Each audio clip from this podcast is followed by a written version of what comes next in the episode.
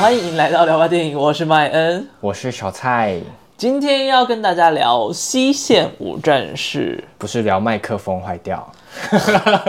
我们的原本的麦克风，我们的 Blue Yeti 送终就寝了，哇，辛苦了啦！平常都耶，不敢耶。对，我们现在换了，就是随身携携带式的麦克风，就是麦克风离我们自己的嘴巴有点太近，怕一不小心就爆音。嗯、这音质会比较差吗？还是还好？呃，会有点不一样，但是不至于到差哦。哦，会有点不一样这样子。对，上次上次上一集，胡志胡志强就是用这个麦克风录的，嗯，呃，爆音非常严重，对，我修的好辛苦。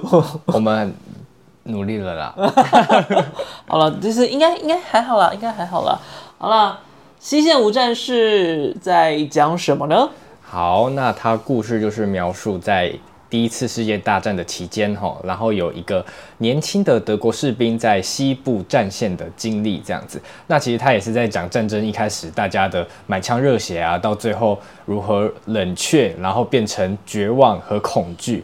那保罗和军中的同袍呢，全都亲身的体验了一次这样子。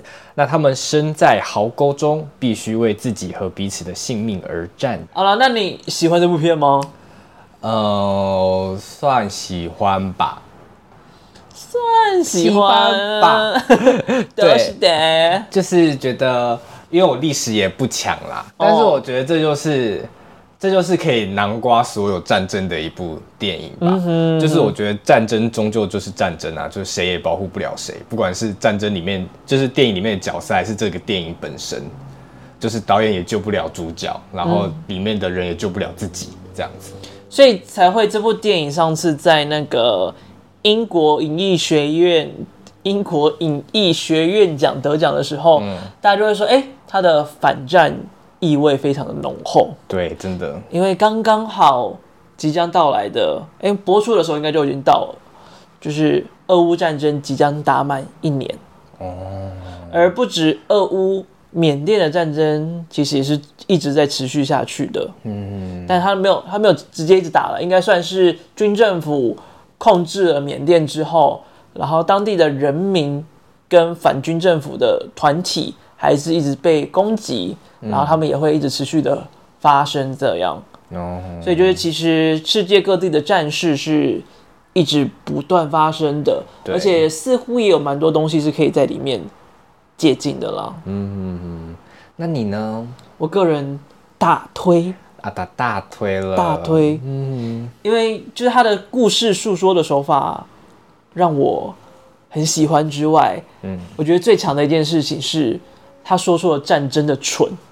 对，以前看的实在是太多英国啊、美国的电影，他们在讲战争的时候，基本上都是讲讲里面很。血泪呀、啊，很振奋人心，啊对啊，英雄的故事，或者是他可能讲了战争的凶蛮，嗯，但是不会是主要，不会把战争变成是一件很说出战争里面很多很蠢的事情，嗯哼嗯哼，所以我觉得这是好像也是只有这部电影做到的事情，嗯，然后这部片就像刚才说的，在第七十六届的英国电影学院奖，它是继。卧虎藏龙，李安的《卧虎藏龙》之后获得最多项提名的非英语电影，嗯、然后呢，他这次拿下了七项大奖，哦、所以也是有史以来拿过最多项那个英国电影学院奖的非英语片。哦，有听说过这件事情。对呢，他拿下了最佳影片、最佳非英语电影、最佳剧本、最佳改编剧本、最佳原创配乐、摄影、音效等等。所以其实这本这部电影应该算是在德国来讲，算是一件蛮重要的片子了。嗯，而且大家其实也蛮看好他能够在奥斯卡拿下不错的成绩，但基本上大家都在猜，应该不会在奥斯卡拿太多奖项啊？为什么？因为奥斯卡的评审通常不会看过那么多电影。看过那么多电影什么意思？就是他们通常。看电影投他们投票，大部分投的是风向，而不是投电影本身好不好看。哦，那你可嘞？对，所以就是一直以来奥斯卡都是风向的竞争，风向的战争，而不是电影强弱的战争。哦，难怪好像什么什么都可以，大就是看了什么奖都可以预测出奥斯卡会怎么办。对对对，所以风向球才会对奥斯卡来讲这么重要，就是因为其实基本上大部分的评审呢不会看完所有的电影。哦哦，好黑幕哦，也没到黑幕啦。如果要讲黑幕的话，应该是金球奖吧？哎呀，吓到。然后他在这次的奥斯卡奖入围了九项。包含了最佳影片、最佳国际影片、最佳改编剧本、最佳摄影、原创配乐、音效、美术设计、化妆与发型设计，还有最佳视觉效果。嗯，然后基本上应该九成没有意外的话，会拿下最佳国际影片了。哎，国际影片还有谁啊？亲密、亲密、驴、驴之道，还有谁啊？没有日历吗？没有没有，日历是英文，怎么会有？哦，入围在最佳国际。哦，对哦，sorry，才刚看完又忘记了。嗯，最佳国际影片。这里啊，这里有了。还有一九八五年阿根廷，还有夏日悄悄话，这两部好像台湾都还没上。夏日悄悄话应该快了，但另外一部我们没有听过哎。好了，在拿下英国电影学院奖的时候呢，他的制片人。格鲁纳特其实也讲了一段话，就是在叙述说，嗯、这部电影呢，主要就是在讲男主角被右翼宣传给毒害，认为去打仗就是一场冒险，但真正的战争绝对不可能是一场冒险。嗯，就看电影的过程中，你会觉得他们一开始那么兴奋，好像就觉得他们就是去打一场胜仗，嗯哼，觉得他们好像就是去玩一场游戏，然后对军官来说也是，你不觉得？他的那个开头就很像是吐槽男孩吧？对，我觉得就很像，但是就是就是他这部片的主角，我感觉比较像是就是呃比较悲惨一点的 JoJo。嗯哼，就他，他悲惨蛮多的，就是他有走到很后面的 JoJo 这样子。嗯哼，嗯，但是他们就其实是经历同样的状况啦。对，就是他们那个时代，毕竟也只知道。他们国家喂养他们的知识跟智慧，嗯，所以他们就很认同自己的国情国貌，然后觉得其他人就是该要用战争跟打架的方式击退他们啊。但是 Jojo Rabbit 那个那个吐槽男孩是二战时候的故事了，嗯，哦，是分开的。对对对对对，那个时候他毕竟他是加入纳粹阵营嘛。哦，对对对对，对，所以就是故事的背景不一样，但是一战。德国战败的结果其实影响了二战的状况非常的多哦。好了，那首先要问你，你觉得片名为何叫做《西线无战事》呢？嗯，不知道，因为其实他后面猜一下，《西线无战事》不懂啊，就是就是一直都在打仗啊，哪里就是就是为什么会说他没战事？这个言论好好无脑啊。就是哪里没战事就都有啊。我其实我在查这个片名的来源之前，我是在看就是最后电影，因为他不是还有一段就是讲说就是哦，就是战争这段期间这条西线就是一直维持在那里，没有就算被推前也会立马被推回来。然后总共死了三百万个人在这里，然后整个一战的死伤大概一百一千七百万人。嗯，所以代表说大概有五分之一的人都是。死在这条西线上面，嗯，而这条西线却从来没有被推动过，嗯，它在历史上面不具有任何的意义存在，哦，就是打了一场空的感觉，对，所以我那个时候想说，西线无战事，会不会就只只说在这条西线有打跟没打一样？好悲壮，我在那个时候就是就是差不多是。这样子想，对，哦、但实际查的话，它其实有背后的意涵在里面呢、啊。嗯，基本上呢，这一部片是改编自一个德国的美裔作家，嗯，他叫做埃里希·玛利亚·雷马克，非常的难念。德国的美裔作家，对，他是德国人，但是他到了美国生活。哦、对，如果他继续活在德国的话，应该很快就会被纳粹砍头。哦，所以这是好好久以前的事情。对，这是在一战跟二战之间写出来的故事，而且他非常非常的详细记载了一战的当下。嗯，所以大家就推断说，他这个作者应该就是参加过一战的人。然后把他的所见所闻写成了故事。嗯，然后他那个时候呢，是在一九二九年的时候创作了这本书。嗯，而其实里面就提到了很多个战场上面蛮可怕的段落，然后我去看了一些桥段。我那个时候看到一个最恶心的，就是他在说那个男主角到了后背的地方，然后看着他们的伤兵被医疗的时候，因为那边医疗设备太差，哦，然后也太多污水啊、污血啊、污染物，所以根本就没有人可以获得好好的治疗。他就说，其中一个中了毒的伤兵，他就只能每天咳嗽，然后把他灼伤的肺。一块一块的咳了出来，然后你就咳到死哦。对，Oh my God！所以就可以想象那个战场是多么可怕。嗯、然后还有另外一段，我也是觉得很恶心的。他是说，他从来没有听过这么惨烈的嘶吼声，他找不到那是什么声音。原本以为是机械在打斗啊什么之类，结果不是，是。被打断腿的马在哀嚎，打断腿的马，对，horse，horse，我以为是人，没有马，就是就是动物被骑的那个马，嗯，然后他在那边哀鸣的声音，然后说那是他从来没有听经历过的惊悚声音，嗯，人类的战争却逼得马得要在前线作战，是不是太残忍了？连马都得逼下去了，对。所以他就是其实里面就很轻柔的方式讲了很多很很恐怖的一些细节在，嗯、所以这其实是在欧洲蛮经典、蛮重要的文学，甚至是德国的那叫什么国民教育里面，就是什么国小、国中、高中课本里面会读到的东西。那个时候，他导演就是在想说。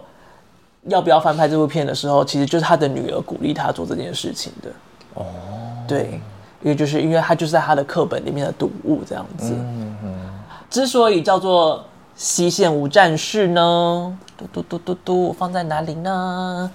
哎，哦，看到了，看到了，就是他在故事里面的结局，其实死亡的时，就是保罗那个男主角死亡的时间跟电影有点出入啦。嗯、在小说里面是一九八一九一八年的十月。但是电影里面是设定他在一九一八年的十一月十一日的十一点，对，就是战争结束的那个刹那。而在小说里面，一九一八年的十月，保罗阵亡的那一天，整个前线都是沉寂、宁静，没有任何的声音。所以军团在回报的时候，就只简单的打了一个电报说西线无战事，然后就让这一切结束。这个故事就结束，哦吼，就仿佛在说，就是保罗的生命走到终点，但没有任何意义，哦，就是它就只是一个平常，没有什么特别的事情。因为西线五战士，它的德文，我们来 Google，让 Google 念一下。Im Westen nichts Neues。这是 Neues。Im Westen nichts Neues。好难哦！好，有听到哈，大家有听到就好。我我有很靠近了，麦克风有很靠近，希望大家有录到。他基本上就是说，在西部前线没有任何的新闻，那个 Neues 就是 news 哦，就你可以说它是新鲜事或者是新闻，嗯，就有点像是那个伊尼摄影的女妖，就是 Any news，you had no news 那个 news，哦，就是它指的是有没有任何的新闻发生。嗯，所以他那个电报就是只说，在西线没有任何的新闻，就代表说没有任何的事情发生。但他死了呢？对，但他死了，西线没有任何的变化。哦，就这场战争没有让德国获胜了一点点，或让德国退后了一点点，没有，什么都没有。所以对于后勤来讲，西线等于没有发生过任何的事情。嗯。所以我就觉得这又有点像是我原本的猜测，就是这整个战争都不具备意义，都不带来任何的改变。哦，但战争是不是大多都这样啊？就是就我有点不懂为什么要打仗，就是明知道就是两败俱伤，就是不论如何就是一定会伤及彼此的话，为什么就是要有这样子的事情？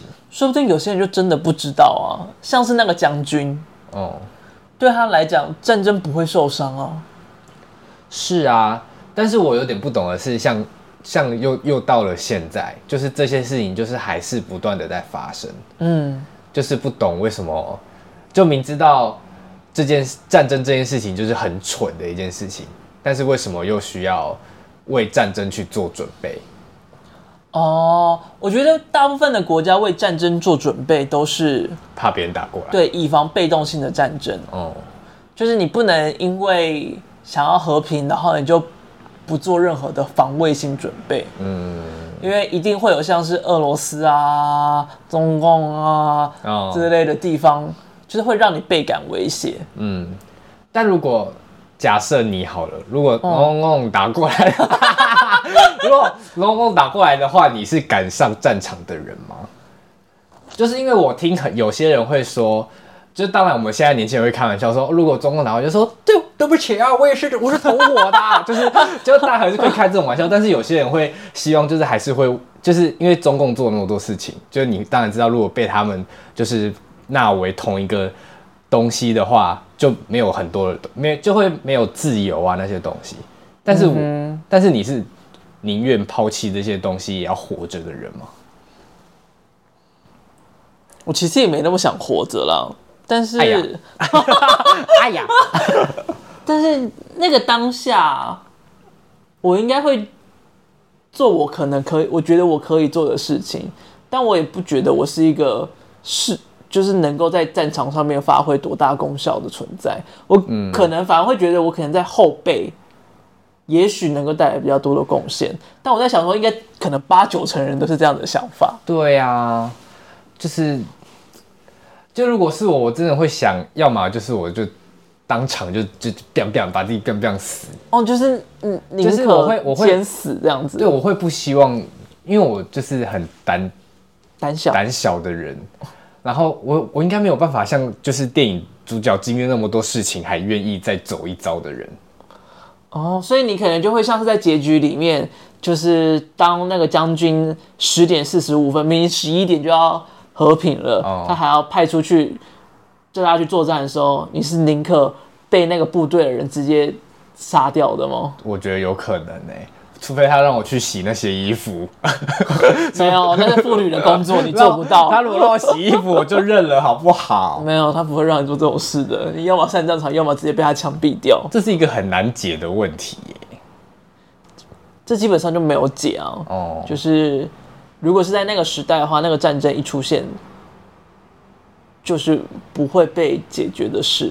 嗯嗯。而且你看，俄乌战争发生到现在，其实那个时候。俄乌战争发生的时候，也有很多乌克兰的男性，嗯，是想要逃离的哦，但最终他们都没有办法逃离。为什么？因为他们等下回去当兵啊！这件事情真的很那个哎，而且我觉得其实很恐怖的是哦，但是那个呃，有一个影片是在俄罗斯发生，就是俄罗斯那个时候其实也有很多。男性是想要当逃兵，嗯，然后就有很多的女性可能是 YouTuber 或什么之类，我不知道俄罗斯有没有 YouTube 了，哦，然后他们就去去追这些人，然后就拍他们，拍那些逃跑的男生，说你们这些懦夫，就是不不敢为国而战，而只敢只在那边逃跑，你们这些烂人废物，这样子拍摄他们。但这些真的对那些人来说有那么重要吗？我觉得对大部分的俄罗斯来。人来讲是不重要的，对啊，但是一定会有被洗脑的很成功的人，哦，在想说，哦，对，就是应该为俄罗斯而战，那很洗脑哎，洗脑到就是愿意就是上去不为不为自己的戏，哎，就是就是不怕死的上去战场这件事情，嗯，但这就是洗脑的功用，就是有点就有点像是为什么。中共会一直，不管是用电影啊，或者是用宣传手法，都一定要去洗脑人一样。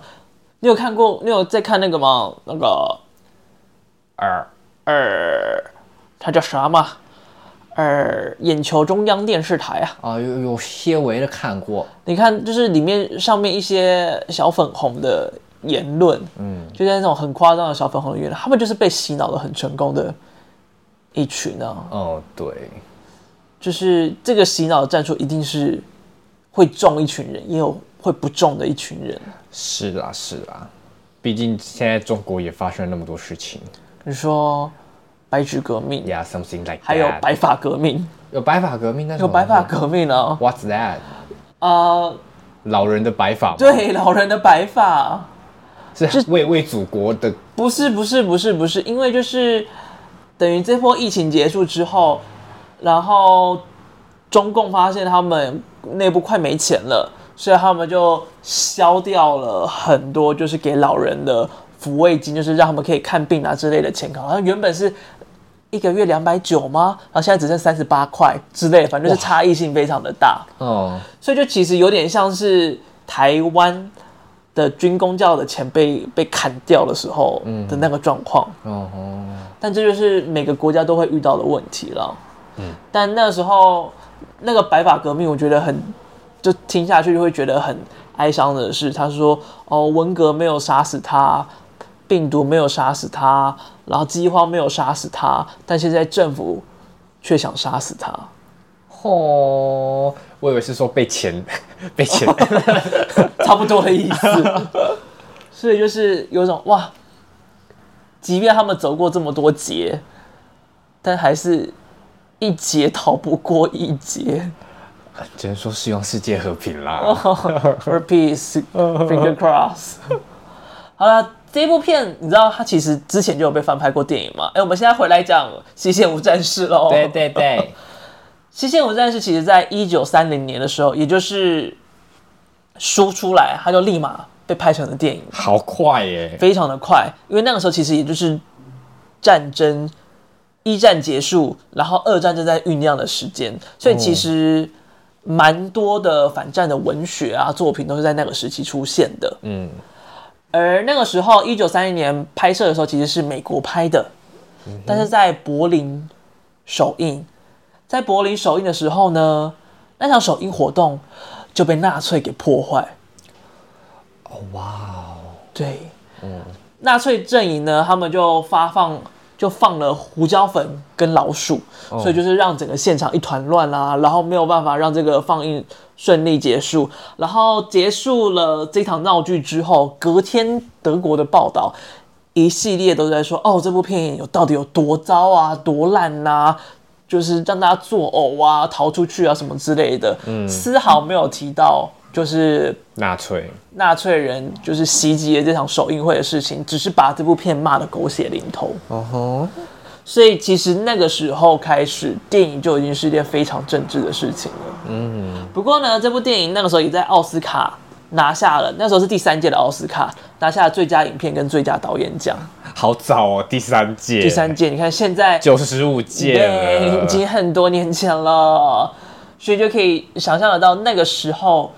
他获得奖项，其实也有他背后的时代意义在，嗯嗯，就是对于战争的意念啊，跟想法的宣传，就有点像是如今的状况。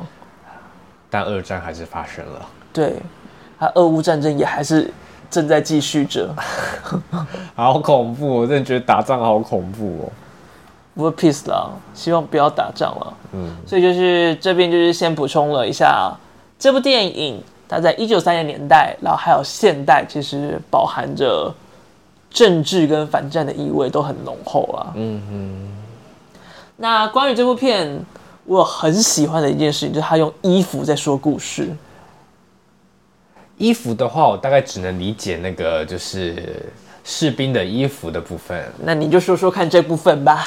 因为其实这部电影的开头就是是那个主角前。还在战争的那个时段，对对，然后就是电影就拍到，就是其中一个，我有点忘记他叫什么名字，反正就其中一个角色呢，他就是在那场战争就死了，嗯，剩下的士兵却会把他们的衣服脱下来，然后集中，然后回收，经由一群妇女，就是刚刚讲的洗衣服啦，洗衣，把它洗得非常干净之后呢，再给下一批，就是非常。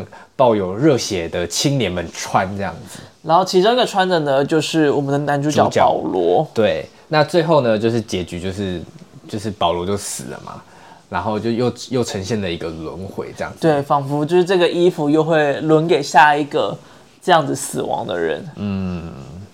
不过那个时候这一段就是很讽刺的，就是当这个衣服历经着重重的血啊、土啊。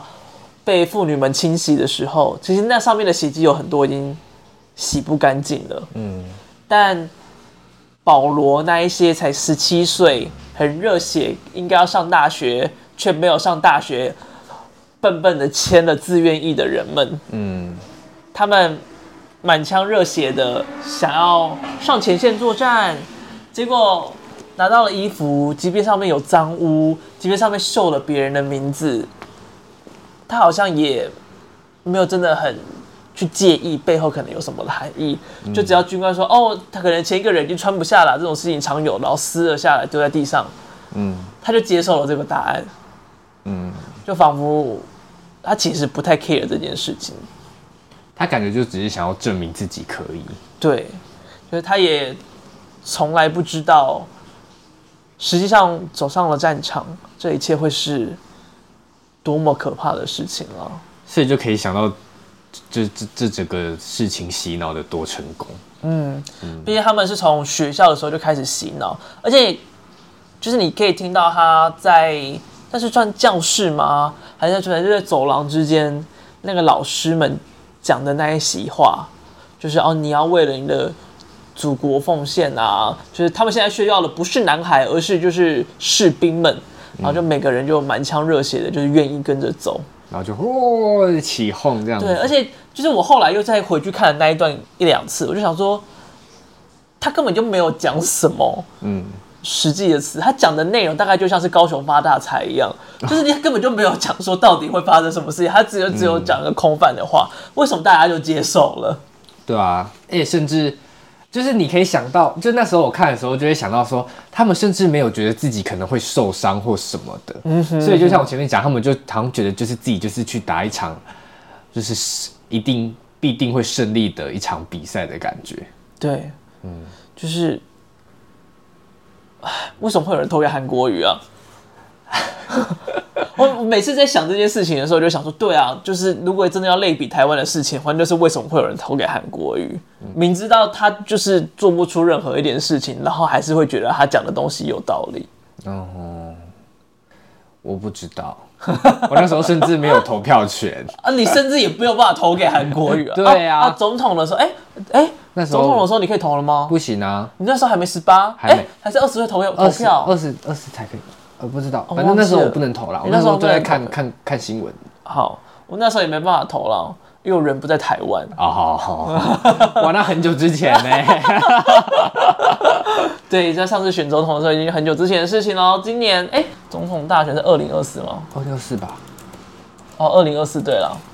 好，总统大选即将明年要再来到了，这次就可以好好的投总统。嗯，希望韩国也不要再出现了。不会了吧？Who knows？都被霸了。川普都要出来继续选总统了，好勇敢哦！好勇敢吗？哎、欸，川普其实还有很大一批支持者，我觉得超可怕的，大家的脑子都不知道放在哪里。嗯、但是也真的不知道到底谁当比较好。至少我觉得只会煽动他人的人当，绝对不是一件好事。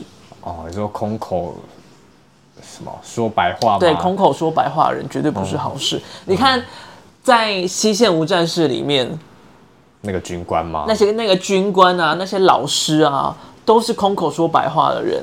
哦，他们有上过战场吗？没有，他们只是讲得满腔热血，嗯、甚至口吐不出任何具体的东西，就感觉他们就是出一张嘴。简单来说，就是出一张嘴，就最讨厌这种人了。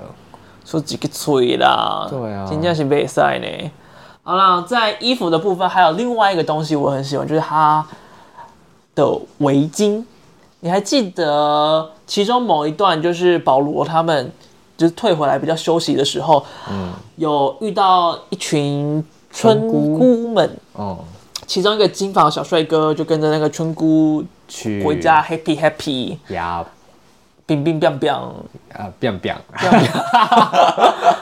完之后呢，他就带了一条他的丝巾。丝巾回来，然后那个丝巾上面带点的香气，就仿佛是他们对于战后美好的想象，就是哦，终于就是哦，可以回到女人的香闺啊，有人会有他的女朋友在等他啊，虽然他没有女朋友，对，然后会有很多很美好的事情发生啊。其实就又有点像那个花木兰他们唱的歌，家人会欢，家人会欢迎我。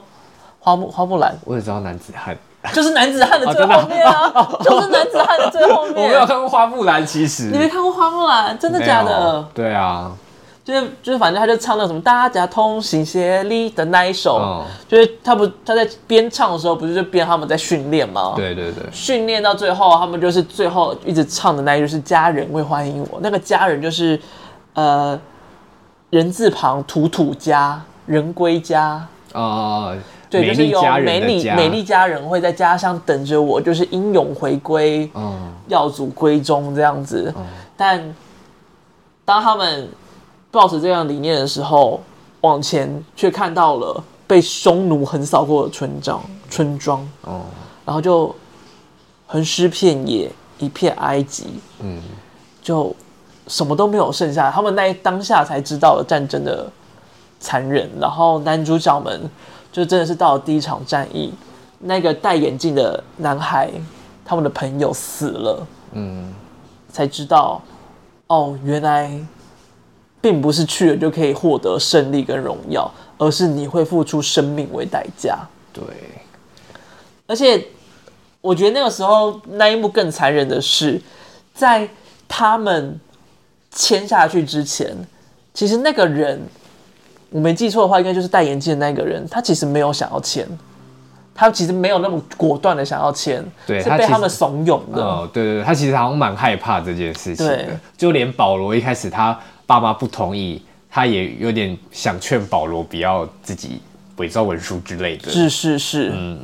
结果就是他们全部都一起签了，一起上了战场，看着他的尸体在那边，我觉得某种程度应该也会蛮自责，就是有一种。天哪，是我叫他签的耶，嗯嗯，是我让他死在这里的耶，嗯，就我觉得那个当下，他才真的了解，就是那个战争是多么的可怕，哦，就是前面可能就是防毒面具的事啊，或者是他不小心头盔被射到，但他自己没死这件事，我觉得影响力可能都没那么大，嗯，在见到他朋友的尸体前，那个影响力可能都没有这么大，嗯。而且这对他们来说，不管是就是两国之间到底得到了什么，还有他们自己得到什么，其实都是一场空。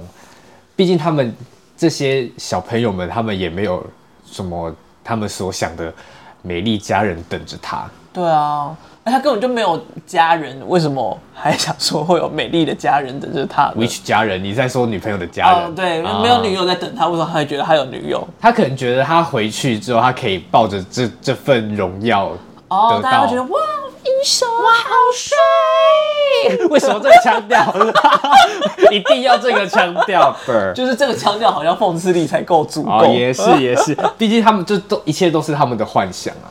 哦，这会不会就某种程度就是也是因为大男人主义下的产物？对，其实我想讲这些事情，感觉所有事情好像都可以微微微归咎在这件事情上。像军官呢，军官本身的大男人主义，感觉就也蛮强的。嗯，那我们就来聊一下，就是对于在这个故事里面，其实每个人的胜利状况都有点不一样。嗯，军官的胜利。然后还有就是签和平条约那个马蒂亚斯的胜利，或者是前线那些士兵像保罗的胜利，大家的胜利其实都蛮不一样。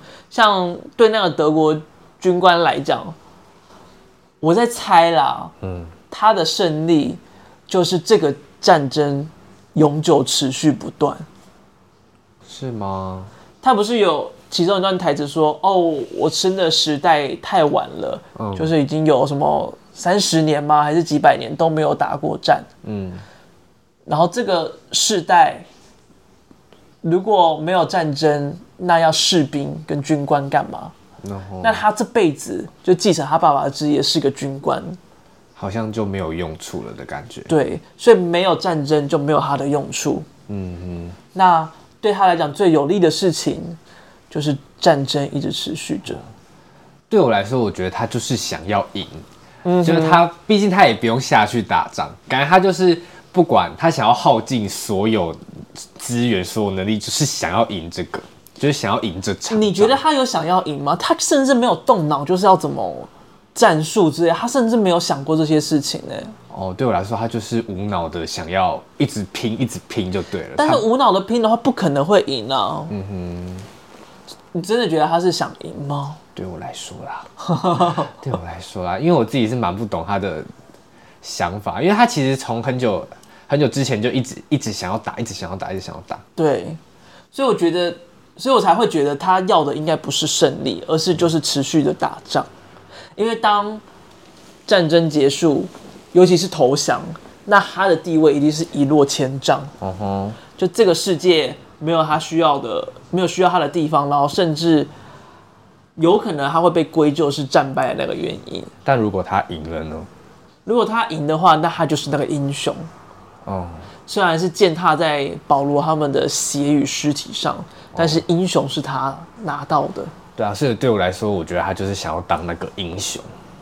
对我来说，哦但我觉得那个当下他应该也是没有机会当这个英雄了，就只能够苟延残喘，让这个战争不要停止。哦，因为停止他就没有用了。我觉得某种程度有点像是习近平的现况了。哎呦，你说还继续继续当这样，继续连任这样子？对，因为我觉得。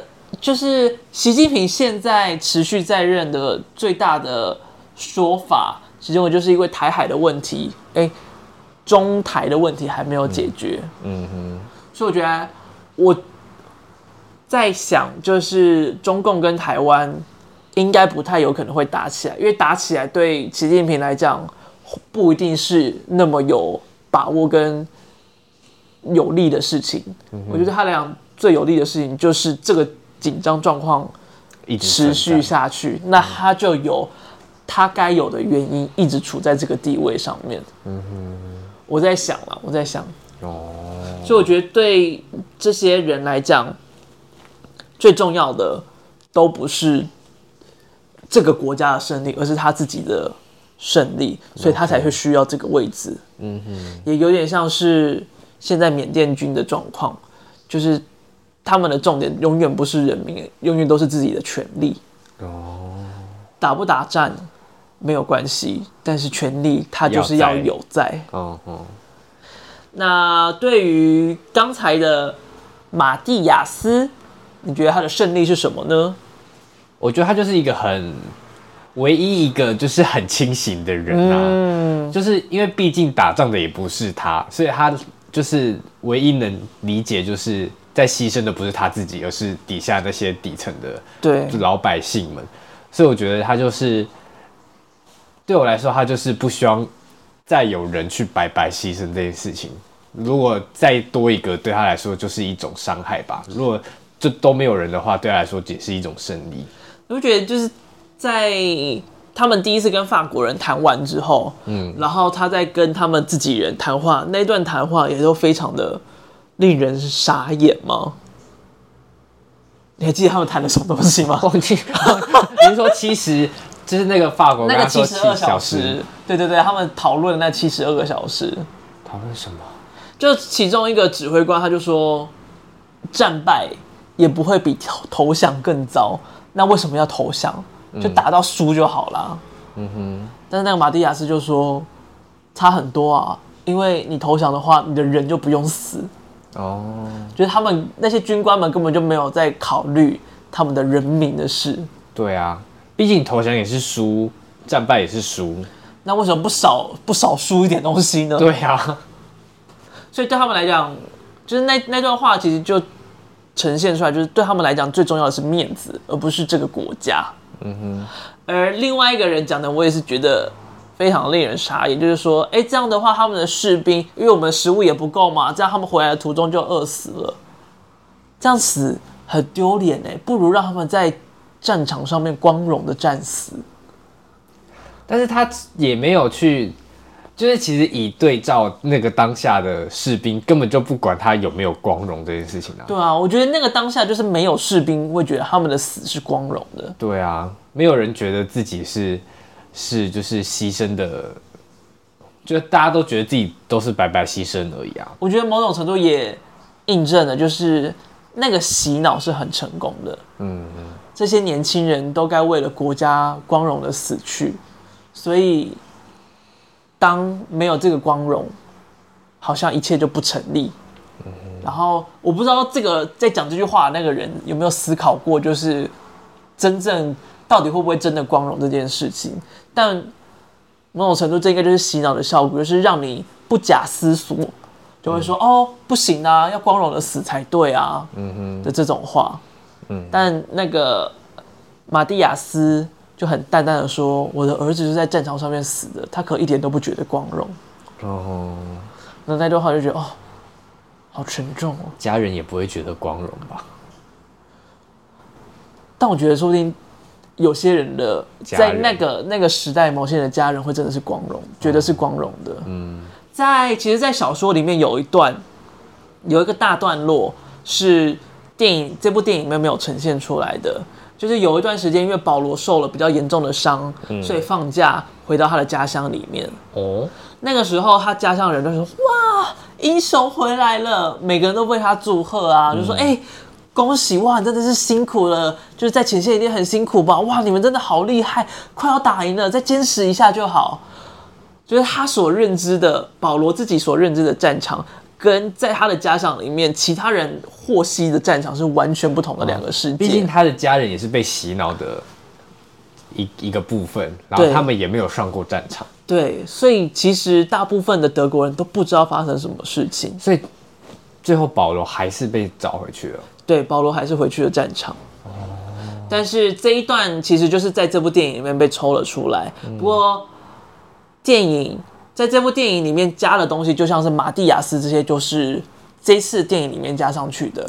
在谈和平条约这件事情，是小说里面没有，然后电影里面增加叙述的。我觉得其实，在二零二二年版的《西线无战事》，它更强调的是那个战争的徒劳无功，以及要解决这一切是多么的困难。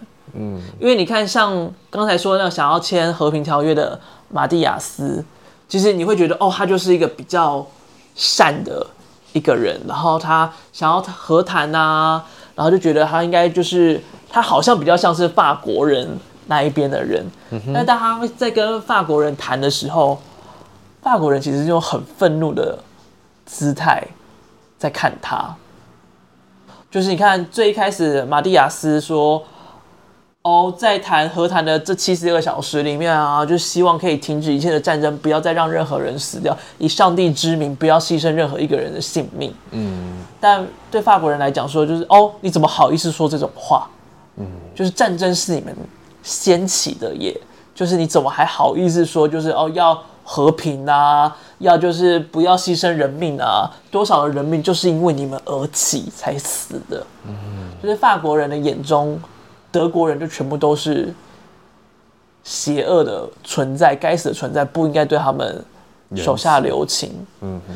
但其实那个马蒂亚斯也是希望和平的，嗯，但他的立足点却没有办法跟法国人好好谈这件事情。哦。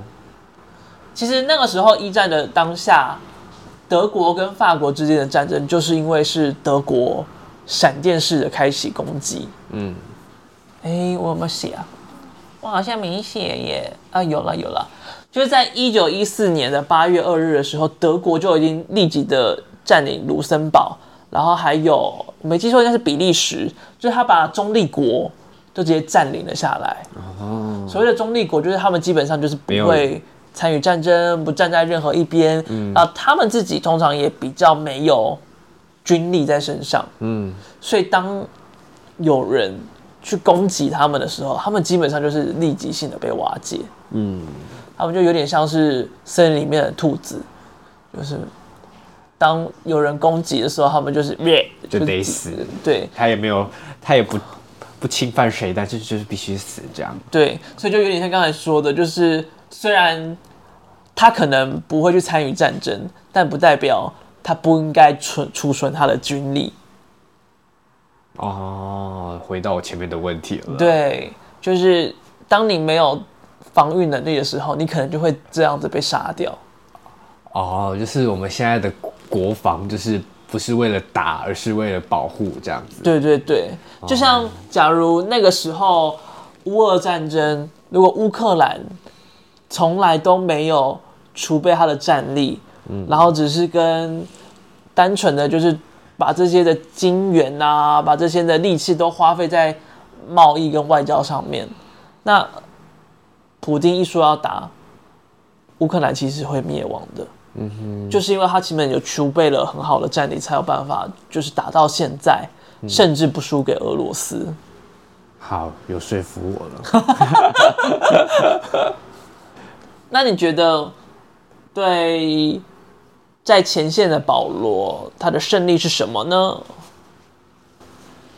就像前面讲的吧，就是其实他也没有想好自己要到底要在这场战争上得到什么。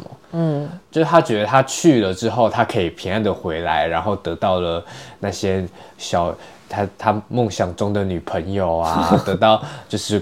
他们所洗脑的光荣啊，然后得到大家的，就是觉得哇，你好棒，这样子，他就这样获得称赞啊。我觉得，我觉得其实大真的要说他们真的是为了他们的国家吗？我觉得也不一定。嗯哼哼，嗯，有啦，他们在战场的时候有很光荣的一个时刻过。When，偷到鹅的时候。哇，太小了！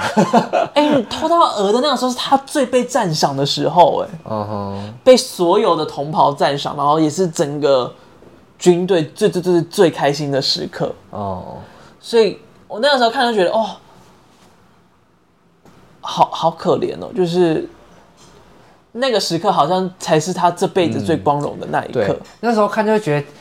就是他们在吃那些鹅的时候，就觉得天哪，这时候的快乐好像很单纯。但你会觉得，你会想说，他们到底要这些干嘛？对，就是好像快乐不应该这么，不应该因为这些事情发生而快乐。对啊，就干嘛就是要绕了一大圈才能感受到这些？对，所以就是这个快乐好像也变得很讽刺。嗯，在那个当下，嗯、而且我觉得最可悲的是，就是他们第二次去偷鹅发生的事情。哦，对，就是在已经确定要停战，就可能就是隔天就要停战，但他们还是决定要去偷一次鹅。嗯，你那时候有傻眼吗？想说都已经这个时刻了，为什么还要干这件事情？可能就肚子饿吧，太饿了。有了，还是有，他们还是有有东西吃，臭掉的面包哦。但可能就想说有点像庆功宴的那种感觉吧。嗯，嗯，但就因此掉了一条生命。对。而且那个画面其实是蛮 shock 的，对，就是最后其实不是由大人杀死了保罗的朋友，而是由小朋友杀死的。就你会发现这些这些战争的事情，好像不仅仅是大人的事情，有时候会渗透到就是不想要感染的那些群众的脑海里面。嗯嗯嗯、对啊，就是连下一辈的人都已经在恨着这群德国人。嗯嗯嗯，那。这部电影里面有没有哪一幕对你来讲是最傻眼的呢？最傻眼的，我觉得是他们在学校，哎，就是全部人很很很很为自己要去战场上而开心这件事情。这件事情觉得很傻眼。对啊，就是就像前面讲，他们好像就是没有完全没有顾虑到自己会。不要讲死好了，有可能会受伤这件事情。嗯哼，嗯哼，就是他们觉得这件事情对他们来说只有一条路，就是赢，但是他们没有想到所带来的风险是什么，他们只觉得很开心。就是你觉得这个开心实在是太瞎了，很诡异啊！就是如果我是当下人，我就会在旁边想说，现在是怎样，现在是怎样的那种。好，但是。因为他们就被洗脑啊，啊，就是他们就是觉得人生就是要这么走啊。对啊，所以我才觉得这件事情对我来说是一件难以置信的事情。嗯，我想一下要怎么类比，就有点像是我们一定要考大学一样。嗯哼，啊，不对，应该要以结婚来做举例。哦吼，怎么会跟我谈结婚呢？不是啊，因为像以前的以前的社会不就是觉得人生要幸福美满，就一定要论及婚嫁，然后生个孩子，生个、嗯、那什么《满江红》吗？不对，生个满江红是什么？生个生个满堂彩，生个满江红，好累哦。就是要好像要生一窝孩子才能够过得幸福快乐。嗯，那这真的是一定是幸福吗？不一定啊，你有可能会离婚，你有可能会遭遇到婚姻不幸，你有可能因为太多小孩你养不起，叭叭叭之类的状况。嗯，那就有点像就是参与战争一样，你可以。获得荣耀回归，但是你也很可能就战死沙场。那那些婚姻不幸的人，就像是战死沙场的那一群人。嗯哼，这样有道理吗？好像有，好像有吧？对啊，就是的确啦，就是现在回去看，就是像我阿妈那辈的婚姻，就会觉得好像蛮失败的。其实，嗯哼，就是会觉得他们好像，即便自己。不愿意在那个状态，但是他们好像逃脱不了。嗯，嗯，就可以把《西线无战事》跟《谁先爱上他》类比一下。在在《西线无战事》是战场，然后在《谁先爱上他》是婚姻。哇，没有想到今天会扯到、哦、扯到谁先爱上他。保罗那个时候就想说。他要争取荣耀，所以他上了战场，然后在战场才发现，哦，战争跟他想象的不一样。嗯、那谢盈萱在《谁先爱上他》里面就觉得，哦，他要结婚，当一个好媳妇，才会能够得到幸福快乐。但没想到婚姻想象跟他不一样，她的老公既然是爱的是别的男生，嗯，然后婚姻带来了给他的很多的痛苦跟很多的责难，嗯嗯，这就有点类比到两个状况吗。有吗？有吗？有有有有，皱眉的有有有，很认真的试图就是类比那个感受。哦，我甚至连你忘在问哪个问题我都忘了。就是就是让你觉得最最傻眼、最荒谬的一幕哦。其实我觉得这整部电影都蛮让，不是不是电影本身让人傻眼，我是说里面的事情。事情对对对对对。对我来讲，我觉得最荒谬的事情还是就是十一点以后就已经要。和平结束战争，嗯、结果将军还是下令，嗯、要在十点四十五分的时候发动攻势。嗯嗯，就是这件事情让我真是觉得，天哪，他该被枪毙。你你刚刚讲讲好慢，然后枪毙，然后要讲什么？吓到！而且就是我那个时候真的好气哦，就是因为已经、嗯、已经宣布了这件事情之后，他就跟。他的，他就跟哇，另外一个人是谁？就是反正就跟他同一个餐桌的另外一个人说：“嗯、你看到了什么？就是看到，看到就是德国人们被法国人们欺负，然后在这些叛国者还敢给我签那些和平协议。”嗯哼，所以他说他要来把这个烂摊子收拾掉。嗯，就他所谓的收拾，就只是让他们再冲上战场最后一次。嗯，这哪叫收拾烂摊子？嗯，就是这跟收拾烂摊子有很大很大的不同。他只是又发动了一次攻击，甚至就算是战胜的那一场，他也解决不了任何的事情。对，就有点像是川普败选的那一个时刻，他叫他的信众们冲进白宫里面一样。就是这有什么意义吗？这没有意义，这只是。这只是一个幼稚的行径，在煽动人群而已。嗯嗯嗯，所以就那一当下让我觉得，就是哇，这一切荒谬至极。嗯，然后保罗好像有种，就是他好像知道人生就好像就该活到这里，所以他就在那场战场上面，他也没有要逃啊，或者是避免冲突啊，没有，他还是。很认份的，就是冲下去，杀了他每一个眼前的法国士兵，直到他被杀死为止。嗯，然后最后他死在那，然后那些他的狗牌被收走，然后他身上的围巾也被收走，就是好像这一切就是像是风一样就过去了。嗯，那个美好代表代表美好的那条丝巾被拿走，但那个东西他们追求的那个美好始终是随风而逝，就是从来不在他们身上真正停留过。嗯，然后他们也其实也没留下什么，就除了那个狗牌。嗯，但那个狗牌也终将只是一个数字上面的死亡数字而已。嗯，就不代表任何的一切。嗯，而且其实这部电影我觉得更就最难过的一点是，他们好像终于可以迎接和平的到来的时候，最后就是保罗的朋友被法国小孩杀死了。嗯，其实如果没有这件事情的话，保罗其实。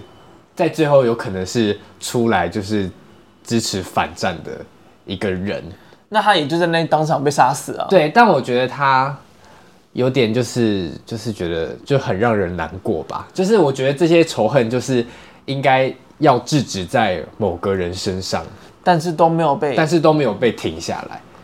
但是我觉得现代的战争可能好一点，可以这样比喻吗？好一点的是就是。之前在乌俄战争的时候，就还是可以看到网站上，就是可能看到乌克兰人，然后有遇到俄罗斯的士兵，可能伤伤得很重的时候，还是去递水或干嘛的。嗯。就是我觉得现在的人可能还是会更理性一点，不然如果这些事情回到之前的战争电影，不不不论是这一部还是什么抢救连大兵，还是什么一九一七，就是可能他们就是在。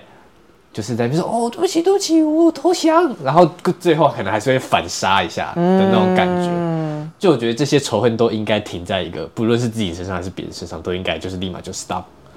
这或许也就是因为资讯流通带来的好处吧，就是还是有蛮多俄人、俄罗斯人知道，其实这个战争没有什么意义。嗯，然后他们也是不得已的被派上来，然后也有乌克兰的人知道。就是这些俄罗斯前线的士兵有很多都是被迫的，嗯，那当他们发现被迫，然后又也不觉也不打算要进行攻击的时候，那、嗯、好像也不也不用再敌视他们，哦、也可以就是帮助他们这样。的确，资讯流通好像也是很重要的一点呢。没错，对啊，就是。就是很庆幸现在可以看到更多面向的事情，而不是一昧的接受，就是政府想给你看什么，你只能看什么这件事情。对啊，所以其实很多人说现在的假资讯好像特别多，嗯，但其实没有啊，一直以来假的资讯就很多啊。哦，就只是因为现在有机会你去查证，发现那是假资讯，嗯，所以你才会觉得哎、欸，假资讯很多。只是以前没有人有那么发达的技术，能够让你去。明确的确认，很多的事情到底是真还是假。嗯，所以我觉得比起假消息多或寡，真的还是自己去自我的辨识还是最重要了。嗯嗯嗯。好了，最后停在一个很沉重的地方。沉重的地方，这本来就是一个沉重的电影。这本来就是一个沉重的话题，这样子。哎，那我最后补充一下，就是。在西线无战事，保罗死亡后的那一刻，no. 德国的状态好了。好啊，因为刚才有提到，那位马蒂亚斯不就是敦促了德国签下和平协议的人吗？Yes。他后来呢就被德国人认为是叛国贼、卖国贼，所以他最后就被。呃，当时的一个右翼恐怖组织叫做执政官组织，给暗杀掉了。好哦，就非常的可怜了。嗯，就明明他是为了这个国家，但最后还是被这个国家的人给杀了。嗯，而在马蒂亚斯他去签那个和平协议的时候，他也有说，就希望就是法国人能够公平的对待你的敌人，不要让他们痛恨这个和平的时代。而法国人就没有想要做这件事情嘛？他就说：“你还跟好意思跟我说和平？”嗯，然后就还是把那些条约签好签满，就是对德国最不有利的各式各样的条件了。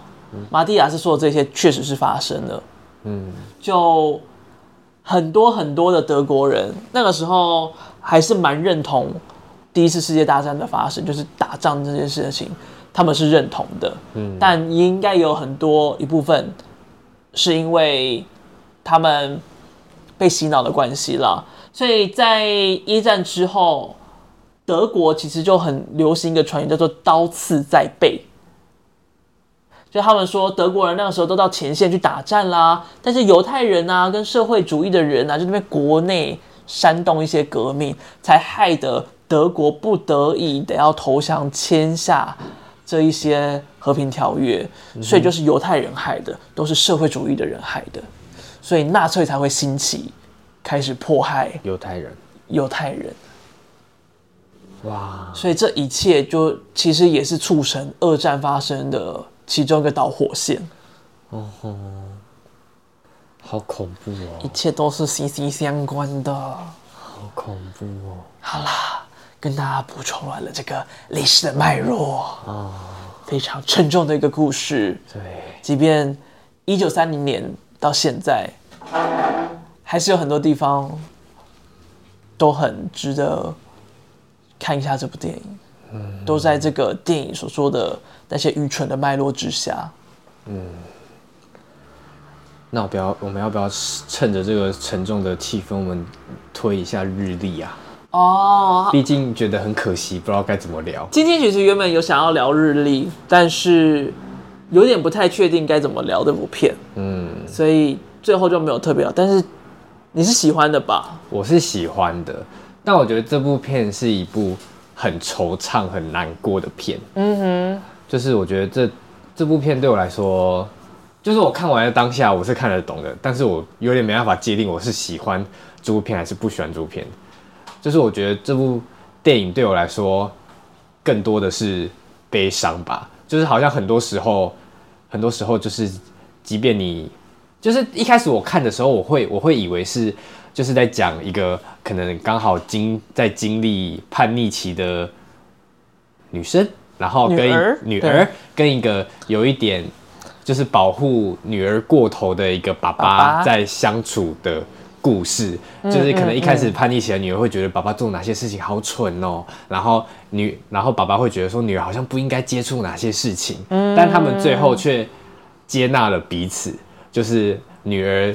就开始学了爸爸做的太有点像太极的东西嘛，然后爸爸就是跟女儿说，就是不管怎么样，你你发生什么事情都可以跟我说。就是我以为这就是一个接纳彼此的故事，嗯嗯，但到后面就是很难过的事，就是那个爸爸就走了这样子。虽然那个爸爸最后是去世了嘛，因为电影里面没有直接讲明。对我对我来说，我觉得他是。自尽了，我觉得自杀了。对我来说，哦，真的假的？因为我觉得就是看电影的大家应该都就是有点感觉，就是这个爸爸有点忧郁倾向吧。嗯、虽然电影也没有明讲，电影没有明讲，但是在电影外的谈论或资讯里面，其实有证实，就是爸爸的角色设定是有忧郁症的。哦。对，因为对我来说，我觉得爸爸就是已经认定，就是这是最后一次见到他女儿，他可能中途就是有可能想要自自尽的念头，但是他觉得他还是要陪女儿走完这段旅程吧。嗯、然后最后离开的时候，他不是就推开一个门，然后就到一个有点像中间船长的舞会。我觉得他就是走向尽头了吧？对我来说，哦、嗯，就是走向了另外一个空间了。因为我那个当下，我只能够断定，就是这个那一次之后，这个爸爸就永远的离开了女儿的人生。但他是只是。社会性的消失，还是真的是在生命上的消失，哦、我没有办法从那一幕确定了。嗯，但像你刚才说那个什么事情都可以跟我讲那一幕，哦，我真的觉得那个很感人。嗯，就是因为很多时候，当有人跟你说你什么事情都能够跟我说的时候，你都会觉得那个东西不是真心的。嗯，有点八卦的感觉。哦，对我来说，我不一定会觉得那个那个是八卦，但我觉得那个东西比较像客气话。哦，客套话的感觉。因为那个当下可能需要被安慰或慰藉，慰所以讲出这句话来。但是在那一个时刻，我觉得那个爸爸是很真真心的讲那句话，因为那个时候女儿很明显就觉得，哎，好像有点尴尬嘛，然后就说，哦，他他才不会。他才不会用药呢，什么之类的。嗯，但他那个爸爸，那个爸爸就说，which is also okay，就是那也那也没关系啊。就的那一句话抛出来的时候，就觉得哦，就是那个氛围是很感动，就是他真的没有在 care 他的女儿到底会不会用药，嗯，或者是未来会发生什么事情，他真的不 care 这件事情，他只 care。他女儿的心理状况到底有没有人能够接住他？嗯，的那个那个纯粹是让我觉得很感动的。嗯，但是看那句也有点心酸的是，会觉得说爸爸好像可以留更多温柔给自己，嗯，就会觉得很难过这样。但我觉得那个当下女儿也尽力了，就是可以看到，其实很多时候女儿都很。小心的去照顾他的爸爸，嗯、然后也尽可能的最体贴的方式去体谅他的爸爸。嗯、隔天他们在那边洗那个泥巴浴的时候，嗯、他就只是淡淡的说出来说：“哦，他没有办法进入房门，所以是别人帮他开门的。”这样，嗯、然后爸爸很自责，他也就是一派轻松，就是哦，没事啊，这还好而已，这样子。嗯、就是我觉得。我很喜欢那个感觉，就是他们两个其实都觉得彼此需有需要被担心的地方，嗯，然后小心翼翼的试探跟小心翼翼的照顾彼此，就是这是让我很喜欢这部片的原因。然后他也从来没有把任何人的问题给讲出来，但是你在看的时候，你大概七八成就可以猜得到会发生什么事情。嗯，但这部电影这部电影还是跟其他电影不太一样，因为它其实。算是有点碎片式的在嗯嗯讲整个故事，然后他也没有特别重要的起承转合，对，他就有点像是一个午夜梦回，你突然就回想到了一段记忆，然后那段记记忆叫醒了你，然后也连接上了别的记忆跟时刻，嗯，然后就在你的脑海当中徘徊，直到清晨为止，嗯哼哼，所以我看这部片看了两次。两次我都睡着了。哦，我但我觉得他有点刻意，会想要让观众有一点这样的感觉，就是在半梦半醒之间，说有点昏昏睡睡的感觉吧。对，因为我觉得他这样呈现也是这个昏睡中的记忆。嗯嗯。所以我觉得他也刻意要带一点这样的感觉。嗯，我猜了，所以我后来就睡得心安理得。哦不不不不不，我自己是很清醒啦，我自己是清醒的看完整部片，甚至有人跟我说，我觉得你应该睡了，我说我没有，我非常的清醒。你还翻白眼？对。好啦，就是跟大家推一下这两部电影，毕竟我因为我觉得，就是我们本来就是在想这两部片要聊什么这样子，嗯哼，但是就觉得好像也没有有话聊到可以聊一整集，但是觉得好像不提又不行。对啊，但其实刚才好像。其实也可以聊蛮久的。对啊，刚刚一聊发现，哎，我们聊了多久？没有没有想象中的难聊嘛。对啊，对啊，其实可以讲蛮多东西的嘛。嗯，但好像又怕聊到太多个人的那个。嗯，好了，就先这样了。嗯，今天就到这边。嗯，快要没电了，快要没电了啊！就这样，我是马岩，我是小蔡，拜拜，拜拜。